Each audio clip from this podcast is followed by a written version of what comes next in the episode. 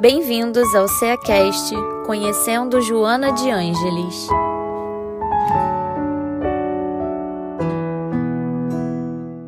Olá, sejam bem-vindos ao CEACast.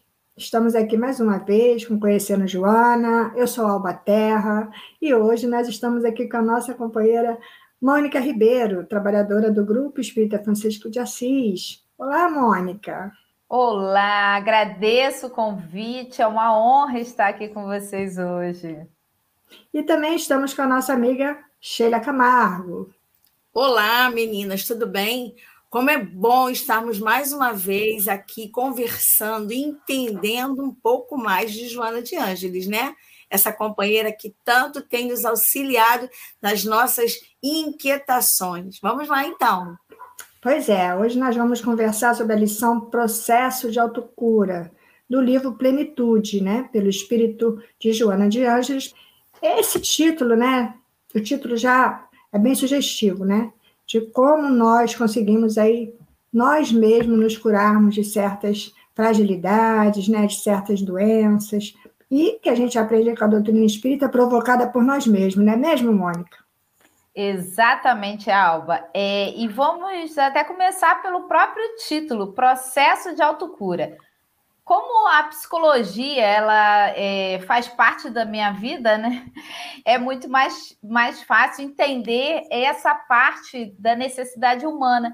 E autocura, se a gente perceber a, a, o significado da palavra, é a cura de si mesmo. Então, muitas das vezes a gente se preocupa tanto com os outros, né? E a gente esquece que a gente precisa cuidar de nós mesmos para saber cuidar do outro. Essa, inclusive, é uma das, das mensagens mais marcantes de Jesus, quando ele fala ame ao próximo como a ti mesmo. E Joana, em plenitude, ela trabalha muito esse processo de busca interior. Ela faz muito essa, esse encontro, né? Desse processo de autodesenvolvimento. Por isso que ela fez outros livros falando muito sobre esse pedaço e essa importância. É interessante como você mesmo mencionou, né? O próprio título nos convida a nos percebermos dentro desse processo, que por vezes a gente sabe que quando estamos doentes, quando estamos fragilizados, não é uma coisa muito fácil, né, Mônica e Alba? Nós não temos essa facilidade. No entanto, é, na mensagem de hoje, nessa discussão que a gente vai estar, nessas reflexões que nós vamos estar fazendo aqui, Joana nos convida a fazer esse movimento de interiorização desses conceitos, desse entendimento, quem eu sou, por que eu sou. E no texto, na, na mensagem de hoje, ela faz todo um protocolo, né? E eu gosto muito dessa reflexão da palavra, né? A palavra processo ela dá uma ideia de algo que é em movimento. O processo não é algo estanque. Que o remédio, eu vou lá, tomo daquela forma protocolada e está tudo certo. Já o processo não. A cada novo movimento, eu vou dando uma nova roupagem, um novo aspecto para aquela mesma situação. Mas eu vou alcançando a minha cura. E aqui é, é importante que aqui também ela fala, né? Ela chama atenção para esse desejo de ter saúde, né? Porque tudo parte aí da nossa vontade também, né? Se a gente não tem, não faz esse movimento, como ela vem aqui dando passo a passo do que fazer, porque muitas vezes a gente se entrega, né, a essa doença e a gente acha que não tem mais solução. E é uma coisa interessante que vocês estão dizendo, e a Sheila começou falando, é que muitas das vezes o medicamento ele vai afetar algo pontual, mas uhum. ele não vai resolver aquilo que está dentro de nós, dentro da nossa essência. E Joana, já no primeiro parágrafo, ela alerta a importância de cuidar, reequilibrar os centros de forças, que é de, centros de força, que é justamente a bioenergia. Olha que bacana quando Joana chama e alerta sobre os nossos centros de força. Então, ali é o campo energético, são os primeiros problemas de saúde. Então, você muitas das vezes toma o comprimido, deve, né? Aproveitar a oportunidade que a gente tem na matéria desse conhecimento importante que é a medicina e todos os recursos provenientes dela, Mas a gente não pode esquecer que nós não somos matéria é, somente. Nós somos uma, um espírito no momento vivendo uma vida material. Então, quando você trabalha em cima dessa questão material, esquece que você também precisa reequilibrar. Eu percebo isso até muito, eu também atendo na área clínica. E muitas das vezes as pessoas até possuem o, a, contribuição da área de psiquiatria, que infelizmente ainda não é muito é, bem elaborada nos pensamentos humanos, que Joana também chama e alerta sobre os cuidados com o pensamento nesse capítulo. Mas quando a gente vê que o remédio ele vem, contribui para que você tenha um pouco mais de equilíbrio com as suas emoções, não é para ficar numa zona de conforto. É para que você possa agora atuar em cima da sua parte comportamental e dos seus pensamentos, que é o que Joana alerta nesse capítulo em especial. Uma coisa muito interessante, Mônica, que você está mencionando, né? Como é importante eu ser um. Eu, eu, eu, parece até contraditório com as palavras. Eu preciso ser um paciente ativo. Eu preciso ser gestor Perfeito. daquele meu momento. Tarefa fácil? A gente sabe que não. não. Que no momento da dor, as nossas fragilidades elas se aguçam ainda mais. No entanto, a proposta de Joana na, no, na, no, no, texto de hoje é justamente isso. Eu sou um agente que participo daquele processo. Por isso que ela chama de um processo de autocura.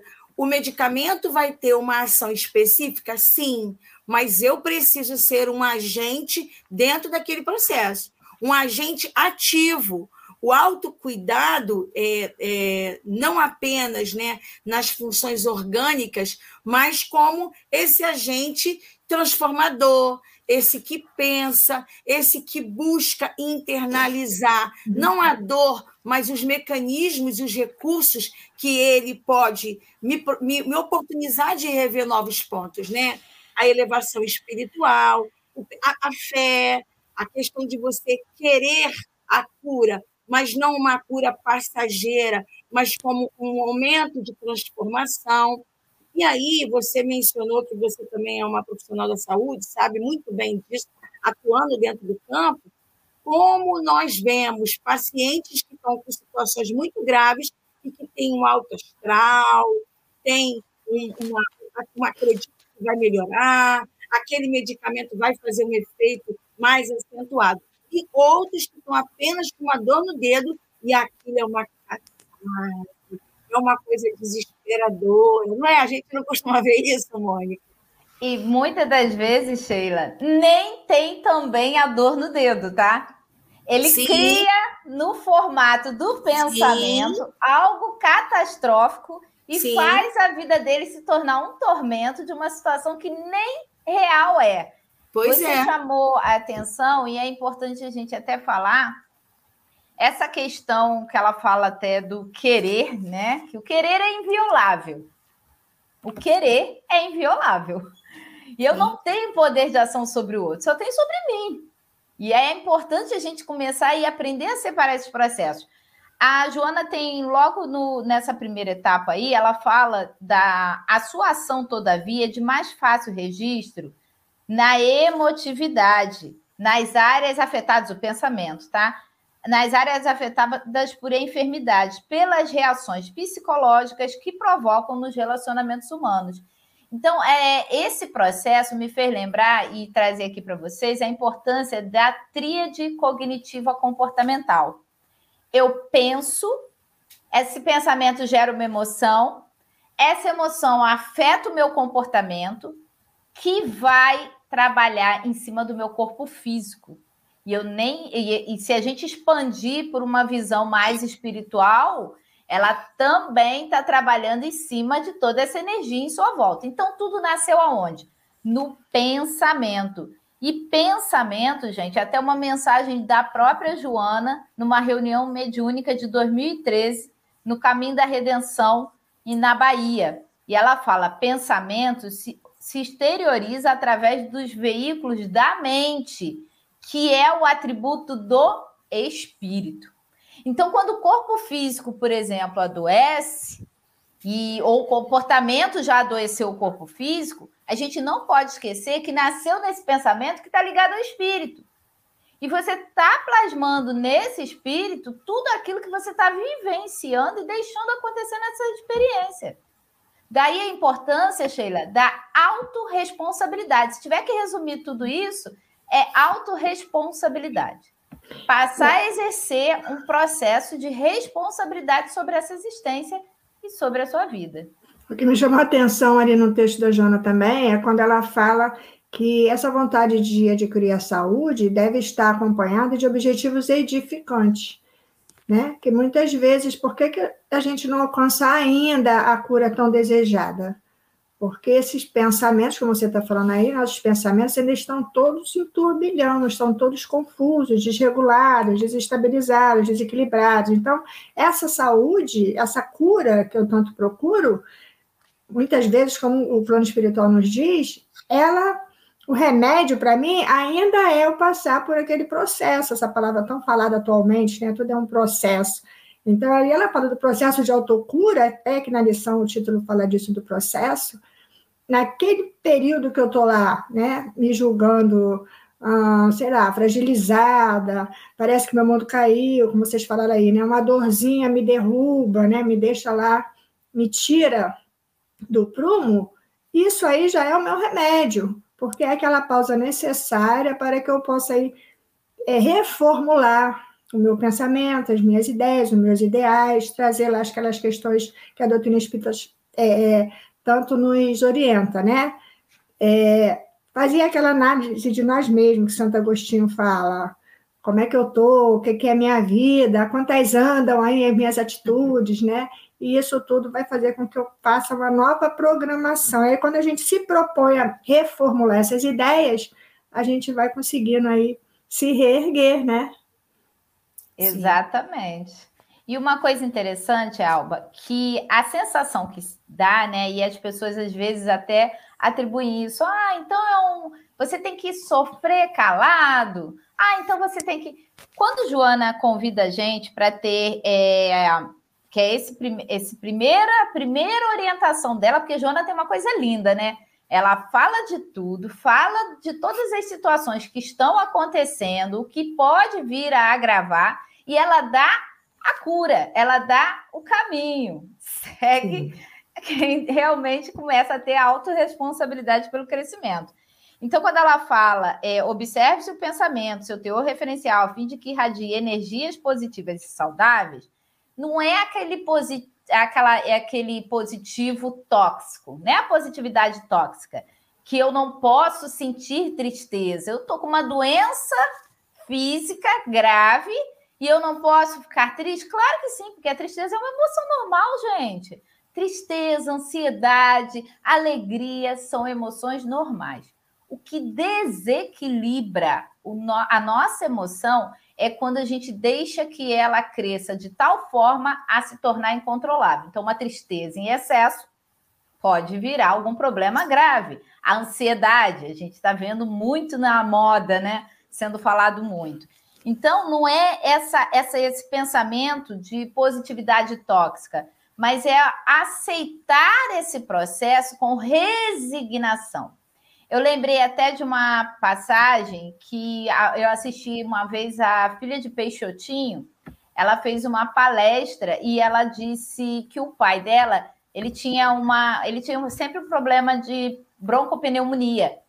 E ele, quando passava, ele estava naquela situação né, grave, ele não fazia as reclamações. Ele chegava, ele agradecia por aquele processo em que ele precisava passar. Então, assim, ele estava sentindo? Estava. Ninguém vai dizer que a pessoa não está sentindo e que gostaria de estar bem. É claro que ele, entre um e outro, ele queria estar bem. Mas ele, naquele momento, ele reconhecia a importância daquele processo. Inclusive, ele dizia: me serve de atenção sobre o que eu tenho que fazer em relação à minha saúde e os meus cuidados. Isso é autorresponsabilidade que a gente está conversando.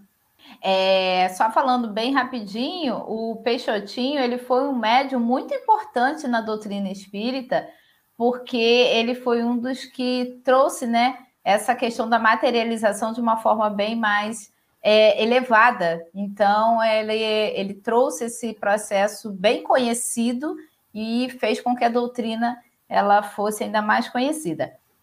É, uma coisa muito interessante, né, tudo isso que vocês estão mencionando, é que é, é como é bom a gente poder hoje ver até mesmo a própria medicina abordando né, essa coisa da cura, não só na visão medicamentosa. A gente já percebe esses movimentos acontecendo, né? A importância de você é, investir numa alimentação saudável, a importância de você investir na meditação, né? Hoje você já escuta essas, essa, essa, essa, esses conceitos sendo expandido e sendo recebido como um referencial.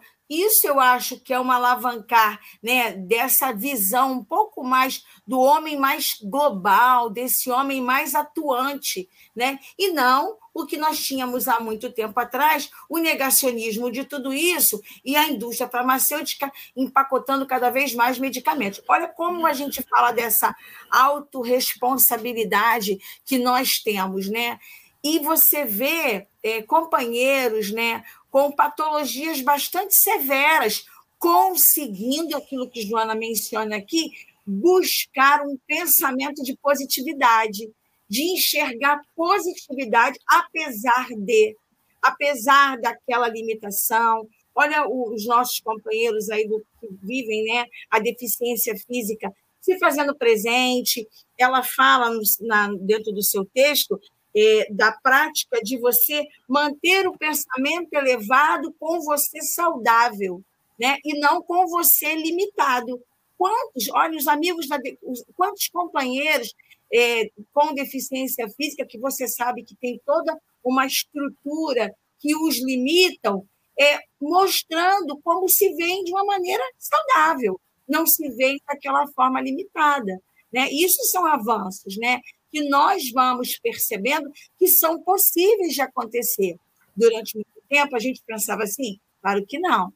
Durante muito tempo, a gente achava que a pessoa estava condenada, né? Isso que você disse, Sheila, é traz uma. Um, tem um item que ela diz, porque a Joana, ela até fala nesse, nessa parte do capítulo que ela entende que temos que ter um esforço. Então, ela sabe que é desafiador. Ela sabe. Então, assim, difícil não tem solução. Eu não gosto de usar a palavra difícil. Desafiador tem. Então, ela diz: nesse esforço, é de bom alvitre visualizar a saúde e incorporá-la. Então, assim, tudo na nossa vida é questão de escolha. Esforço quer dizer uma forcinha a mais. Esforço, força a mais. E dentro desse projeto é fazer escolhas. Se o pensamento ele materializa, ele vai afetar a tua emoção, vai afetar a sua atitude e alterar seu corpo físico, é escolha ficar pensando, nossa, eu estou muito mal, eu estou muito mal. E eu, às vezes, eu nem falo, mas o pensamento consome tanto que automaticamente as células do seu corpo ele escuta tudo que você pensa. E aí fica muito mais desafiador. Por isso que ela faz esse convite para a gente rever os pensamentos, como você falou. Aí a gente aprende que pensamento é força, né? Tem força, né? O pensamento ele forma, né? Então, como você falou, a escolha é nossa. O que, que a gente anda formando aí? O que, que a gente está plasmando? E o que, que a gente quer para nós mesmos, né? O que nós queremos para nós mesmos. Então, é fácil? Muitas vezes não, porque a gente tem essa dificuldade da disciplina do pensamento, né? A gente pensa que agora estamos que concentrado nesse tema, a gente está pensando nele. Mas saiu daqui, a gente já está com a cabeça pensando em trocentas coisas, né? Então, a gente ainda precisa aí de ser é, relembrado, de arrumar mecanismos, né? Arrumar aí é, é, meios, recursos, porque os recursos a gente tem, é a inteligência, né? Que Deus nos deu. Agora, utilizar ela, por isso que é importante a gente parar para estudar, para ouvir muitas vezes essas mensagens da Joana, que é, para muitos, né? é uma linguagem difícil, rebuscada, difícil de difícil compreensão, mas é por isso que é importante a gente estar aqui trocando é, ideias, né? Trocando, fazendo essa troca, né? Do que a gente está entendendo do texto dela, trazendo para as pessoas que também têm essa dificuldade de compreensão, porque ela está trazendo nada mais nada, como ela falou numa parte que ela fala mesmo, do que Jesus já trouxe, que nós poderíamos conseguir essa cura, não é? Sim. Exatamente. É uma coisa muito interessante, né? Quando ela faz essa, essa associação. Jesus fez isso, né? Ele, ela até menciona, né? Se quiseres, se já queres, levanta-te e anda. É o que Jesus fez. Né? Aquele movimento. Havia um desejo, havia uma vontade, havia um firme, um firme propósito. E o, o, o indivíduo, naquele momento, ele muda o seu foco, ele muda a sua forma de pensar ele consegue se imbuir de pensamentos mais elevados. Então, é essa mudança que faz toda essa transformação. E uma coisa assim muito interessante, né? Como que é, os conhecimentos e os conceitos apresentados por Joana nesse texto são tão atuais, né, gente? Como, como que parece que foi feito ontem para um curso de medicina estar tá analisando hoje, né? É, ué, é esse material. A gente não sabe das pesquisas que já são feitas nos hospitais, onde tem aqueles. Eu me lembro que minha mãe foi paciente cardíaca do Hospital Instituto de Cardiologia de Laranjeiras, e lá tinha uma pesquisa em andamento. Olha, minha mãe já desencarnou tem um tempo o pessoal que tinha fé, o pessoal que tinha uma religião. Então, aquelas pessoas se juntavam, numa semana era um padre que ia, e era uma pesquisa, foi voluntário, minha mãe fazia parte, minha mãe era muito católica, e como aquelas pacientes, na hora que. Era, era, um protocolo, elas tinham é, no dia anterior, elas tinham na tarde aquele momento de oração, aquele momento de falar de Jesus, no dia seguinte ia fazer o exame de sangue. Todo mundo muito bem. E eles faziam comparativo. As famílias estavam autorizadas e tinham acesso aos dados.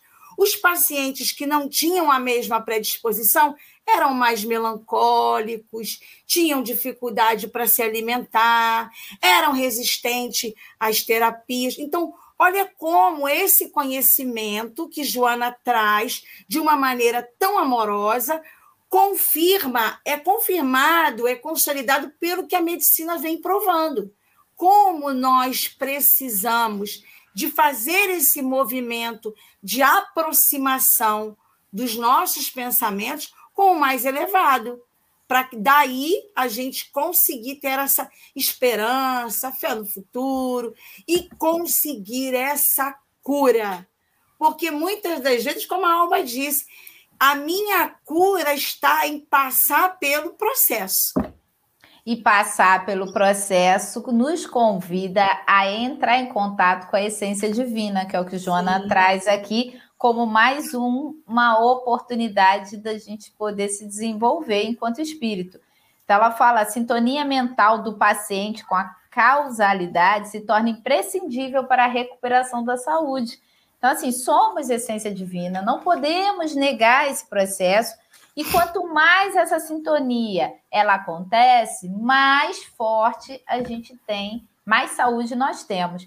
E muitas das vezes é, a gente vê até a questão da dor como algo extremamente negativo. Ele é na questão da, do sofrimento, mas ele tem um caráter mesmo de nos recuperar em várias questões, desde a parte do comportamento, a elevação do nosso espírito, o pensamento que modifica, quantas pessoas né, conseguem alterar ainda tem pessoas que pensam: ah, essa, essa aí passou por tanta coisa e não aprendeu. Porque cada um tem o seu momento, mas foi semeado. Sim. Foi feita uma semeadura. No... Gente, Sim. não tem nada fora do lugar. Nada, nada fora do lugar. E as pessoas esquecem da lei da semeadura e do progresso. Se não existisse a lei do progresso, gente, a gente estava lá na pré-história. Então, ela é a única coisa que ninguém, religião nenhuma, nem a ciência pode deixar de negar que o progresso existe. Isso é Sim. inegável. Então, como negar que a pessoa está em evolução e que a dor vai trazer isso? Por isso, Sheila, que no momento do hospital, famílias e adoecidos, doentes, eles se conectam mais, às vezes mais do que estava antes, quando estava com saúde. Sim. Então, o que Joana alerta aí é que a gente aprenda a manter essa vibração com o divino. E isso aí, ela fala bem aqui nessa frase quando ela diz, né? Quando alguém se eleva a Deus, ergue com seu gesto toda a humanidade. Então, quando alguém faz essa conexão com o divino, como você falou, né? Que a, a, infelizmente nós ainda fazemos essa conexão mais efetivamente quando a gente adoece, quando a gente enfraquece, mas quando a gente faz essa ligação, a gente faz essa conexão com ele e com esse gesto, a gente ergue toda a humanidade, porque quantos aí a gente conhece que servem de exemplo, né? De fortaleza, de pessoas que reagem a essa dor, como foi falado aqui. E aí você vê esse alguém como uma pessoa diferente. Aí, se você tiver essa visão de que aquele ali ele é especial, é, é, você não vai estar entendendo essa justiça divina. Então, quando a gente vê essas pessoas que servem de exemplo, é para que a gente possa se mirar e dizer: Bom, se ele consegue, eu também consigo, porque todos fomos criados com essa potência, com essa possibilidade, né? Olha a importância de fazer essa conexão com o divino. Sim, com esse poder imenso freio, aí né? que é Deus. Sim. E, esse, e essa dor está sendo um freio. Para quê? Para que ele não avance em coisas erradas que estavam vindo. Na verdade, Sim. ele está. Esse, agora, por exemplo, tem uma é, a terceira etapa, ela fala: cuidar do descanso, da dieta, da higiene, mantendo ordem nas atividades. Quantas vezes nós exageramos? Eu falo por mim que a minha mudança de física, de comportamento, de várias questões na minha evolução, elas vieram há muito pouco tempo. Óbvio que a gente fica, nossa, mas por que que antes? Mas porque eu não tinha a maturidade que eu tenho hoje. Mas a partir do momento que eu adquiro esse conhecimento, eu não posso negligenciar e eu tenho que utilizar isso a meu favor, para o meu crescimento, para que eu possa avançar. Então, muitas das vezes, é, a gente percebe que a dor ela veio frear um exagero anterior, para que não fique pior. Quantos casos? Então, ele tem aquele poder de calma revê o que está acontecendo, volta e recomeça de outra forma. Sempre existe essa possibilidade, ainda que não seja no mundo material, gente. Sim. Por isso, a capacidade desse espírito está sempre tendo essa oportunidade, né? É porque a gente tem a ideia da cura como sendo algo que eu vou alcançar na mesma encarnação, naquele momento. A gente tem essa ideia de a cura, da cura como algo palpável e que eu passo de um estado para outro e acabou. E às vezes não é essa, esse não é o processo. Essa não é a, o objetivo daquela situação. E aí quando você mencionou aí a sua, o, seu, o seu pequeno relato da sua vida, essa, esse momento de se reconhecer também é um autocuidado quando a gente se respeita e entende que naquele momento eu não fiz porque eu não tinha a condição necessária, a maturidade necessária, mas que a partir de agora eu já tenho essa condição. Isso também é um autocuidado, quando a gente se respeita, se reconhece e se faz pertencente a esse processo, né? Você vê como, como ela, ela vai falando desses cuidados que nós vamos tendo com o nosso próprio corpo. Nós nunca falamos tanto da importância de uma alimentação saudável como nós falamos hoje, né?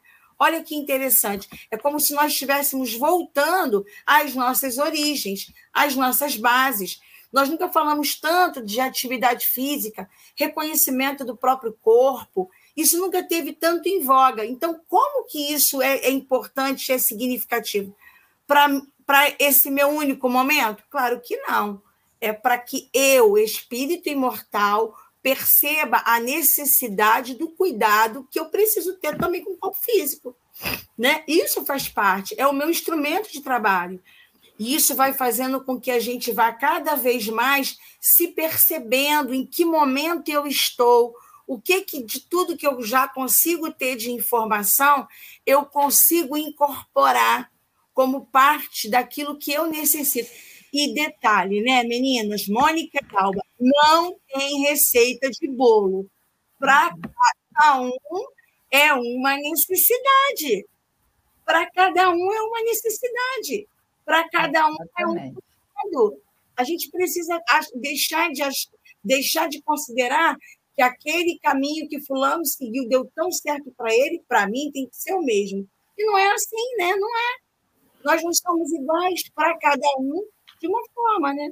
É porque a meta é uma só, né? O objetivo é uma só, é o progresso, né? Atingir esse Sim. progresso.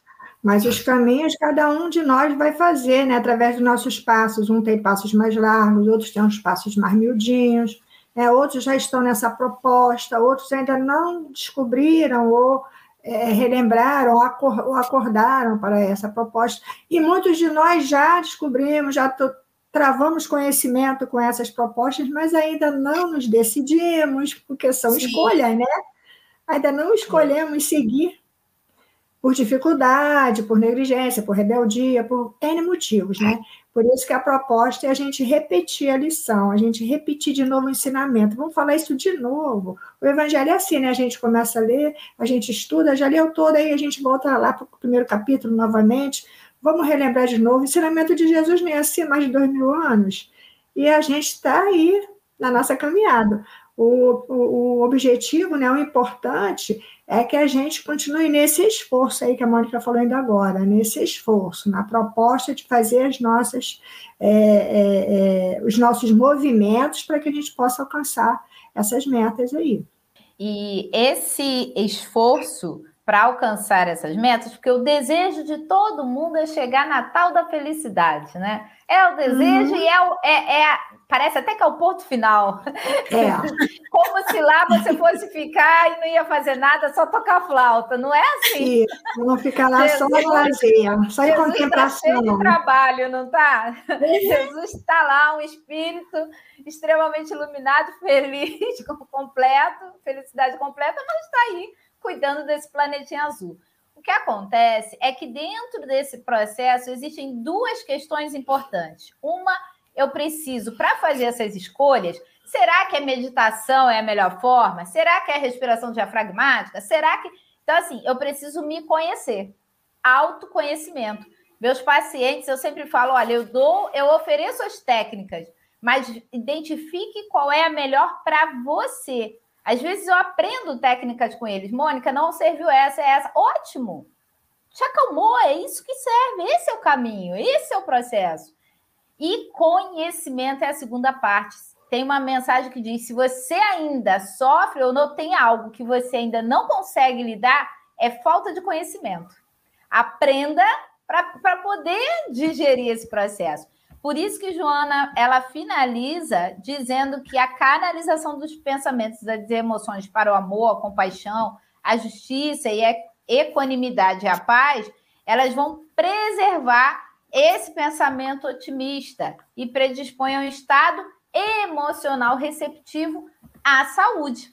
Ou seja, um indivíduo, um espírito encarnado ou desencarnado. Não esqueça que nós somos únicos passando pelas experiências em que ele começa a se encontrar enquanto ser com essa, esse processo de elevação espiritual, onde ele começa a ter autocontrole da, da capacidade dele de pensamento, das emoções, é óbvio que ele está muito mais receptivo a estar num processo de compaixão, de amor ao, ao próximo, de estado de paz.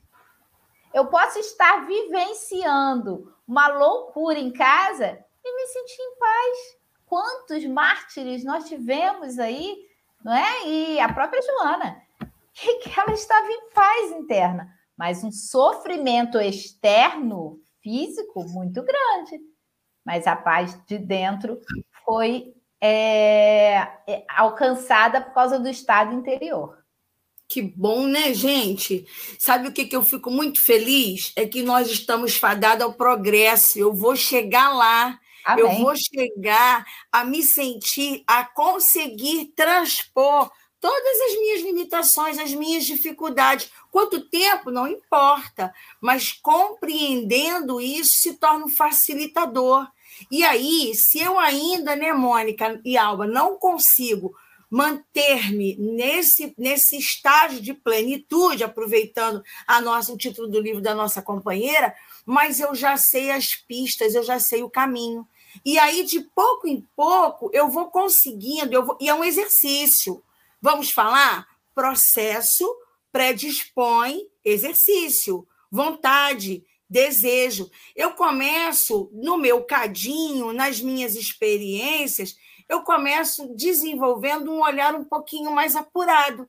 E aí eu vou selecionando aquilo que me impulsiona para a minha elevação, eu vou buscando pela prática da oração, da meditação, do recurso que me for mais agradável, eu vou me aproximando dessas situações que favorecem a minha saúde e vou conseguindo também percebendo de pouco em pouco devagarinho mesmo que seja, aquilo que gera o meu desajuste.